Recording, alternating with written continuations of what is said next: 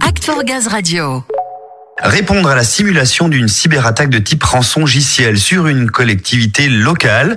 Voilà en quoi consistait le Cyber Challenge organisé par le Conservatoire national des arts et métiers, le CNAM. GRDF avait son équipe, constituée de collaborateurs de la région Est et d'un membre de la cybersécurité. Et ensemble, ils ont remporté ce Cyber Challenge. Et haut la main d'ailleurs, bravo à eux. Oui, une gestion de crise saluée par le jury qui impliquait bien tous les aspects métiers de l'entreprise parce que les cyberattaques, eh bien, il faut quand même le dire, c'est sérieux. Le risque est réel et les conséquences peuvent être très lourdes pour les entreprises, comme GRDF notamment. Et on en profite donc pour faire un point sur cette cybersécurité. Et pour cela, on retrouve Henri Emery, responsable de la sécurité des systèmes d'information de GRDF au sein de la DSI. Il est au micro de Samuel. Oui, on s'était vu lors du Cybermois. Ravi de vous retrouver sur Act for Gaz Radio, Henri Emery. Bonjour. Alors, Henri, on peut avant toute chose rappeler les objectifs et l'importance de la cybersécurité la cybersécurité, elle est vraiment là pour protéger, aider à protéger les actifs de l'entreprise. Face à quoi Des acteurs malveillants qui vont chercher à compromettre, à utiliser, à voler, à attaquer les systèmes d'information de l'entreprise, etc. La cybersécurité, elle a vraiment, dans une entreprise comme GRDF, comme objectif d'accompagner les métiers pour finalement sécuriser leur métier. Et le grand danger, le gros risque de ces attaques qui peuvent s'en prendre aux actifs, aux données, enfin les deux plus gros dangers, ce sont surtout les mails piégés, les rançongiciels. En effet, il y a à la fois donc le phishing avec l'envoi d'un mail piégé et le rançongiciel ou ransomware en anglais qui consiste à venir chiffrer le parc informatique, les données, les serveurs d'une entreprise. Et souvent, en fait, le phishing est un vecteur d'entrée de l'attaquant pour lui permettre de compromettre le système et d'installer son rançongiciel. Et ce sont les deux attaques de masse les plus courantes aujourd'hui pour compromettre, pour attaquer les entreprises et les administrations d'ailleurs aussi. Et les conséquences peuvent être très lourdes, humainement à terme, mais financièrement tout d'abord. Tout à fait. Les conséquences financières peuvent s'élever à plusieurs centaines de millions hein, d'euros pour une société comme GRDF. Pour se donner un ordre d'idée, Saint-Gobain en 2017, ça leur a coûté, d'après leurs estimations, plus de 250 millions d'euros. Donc c'est des chiffres qui commencent à parler. Oui, ça commence à chiffrer et toutes les entreprises, les grandes entreprises sont la cible de ces hackers, mais le secteur de l'énergie particulièrement, GRDF évidemment. Comment vous l'expliquez? Alors, il faut bien voir que l'énergie est un des rares secteurs, avec le secteur des télécoms, à être finalement au cœur de l'ensemble de l'écosystème de toutes les entreprises. Elles ont besoin de télécommunications et elles ont besoin d'énergie. Ce qui fait que une attaque sur un acteur de l'énergie touche énormément de personnes en second rang. Ça en fait une cible très privilégiée des très gros acteurs cyber malveillants. Il y a eu des blackouts électriques euh, provoqués par des cyberattaques euh, en Ukraine en 2015, par exemple. C'est un secteur qui est très très prisé, je dirais, par les cyberattaquants. Une entreprise comme GRDF, elle pourra plus rendre le service à l'usager.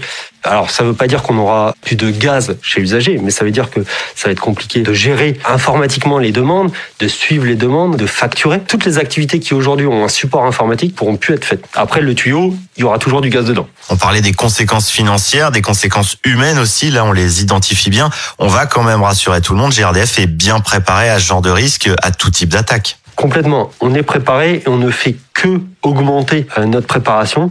On est bien sur un domaine où la préparation, le travail en amont est primordial pour faire que ça n'arrive pas. Et si un jour ça arrive, on soit le mieux préparé et qu'on puisse redémarrer au plus vite. Et ça, c'est notre travail quotidien. Alors aucun doute, on sait que vous veillez activement, mais la première cybersécurité, elle passe par chacun d'entre nous, par l'être humain tout d'abord. Pour que chacun des collaborateurs soit pareil, on en parle ici, on sensibilise, mais ils ont surtout accès à des formations très complètes développées par la DSI. Oui, tout à fait. Alors, il y a déjà des formations et des sensibilisations qui sont en place. Petit à petit, on étoffe notre catalogue. Il y avait déjà une sensibilisation générale, une sensibilisation au phishing, une formation au bon comportement lors des déplacements. Et de manière générale, on cherche à de plus en plus sensibiliser pour bien faire comprendre aux gens ce qu'il faut faire. Bah tiens, justement, Henri, on va prendre un exemple concret. Face à quel type de situation il faut être particulièrement vigilant? Alors, sur un mail, par exemple, si on reprend le cas du phishing, faites attention à l'expéditeur. Est-ce que cet expéditeur est connu? Est-ce qu'il est légitime à vous envoyer un message? Et est-ce qu'il est légitime à vous envoyer un message sur ce type-là En fait, on a tendance à se reposer sur des logiciels pensant qu'ils vont nous protéger, mais finalement, contrairement aux idées reçues, le premier rempart, c'est l'être humain, c'est nous. Dans le jargon, il y a une petite blague qui est que euh, le problème, c'est l'interface chaise-clavier. Et pour moi, c'est pas le problème, c'est la solution. L'être humain est un magnifique détecteur. Il suffit de lui expliquer, de le sensibiliser, et c'est lui qui va nous aider à détecter les attaques. Dès le début, quand elles sont en train de survenir. Il faut acquérir cette culture de la cybersécurité pour avoir les gestes basiques qui permettront de voir finalement, est-ce que ce mail peut être piégé ou pas? Est-ce que la pop-up qui apparaît sur l'ordinateur, est-ce qu'elle paraît normale ou pas? Voilà, on donne pas ces clés à n'importe qui. Bah, c'est la même chose pour les clés informatiques.